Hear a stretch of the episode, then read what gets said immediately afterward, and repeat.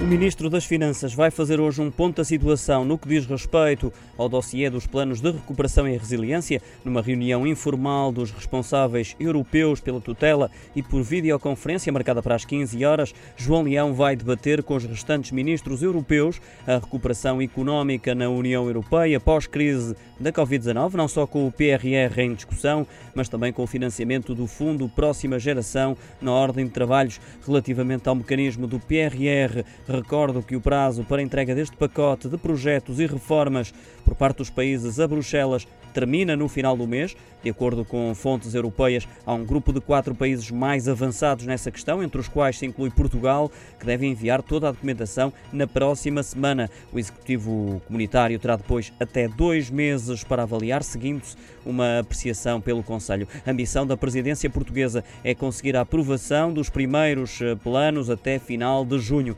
Nesta reunião informal do ECOFIN, o ministro João Leão fará ainda um ponto da situação sobre as propostas legislativas no domínio dos serviços financeiros.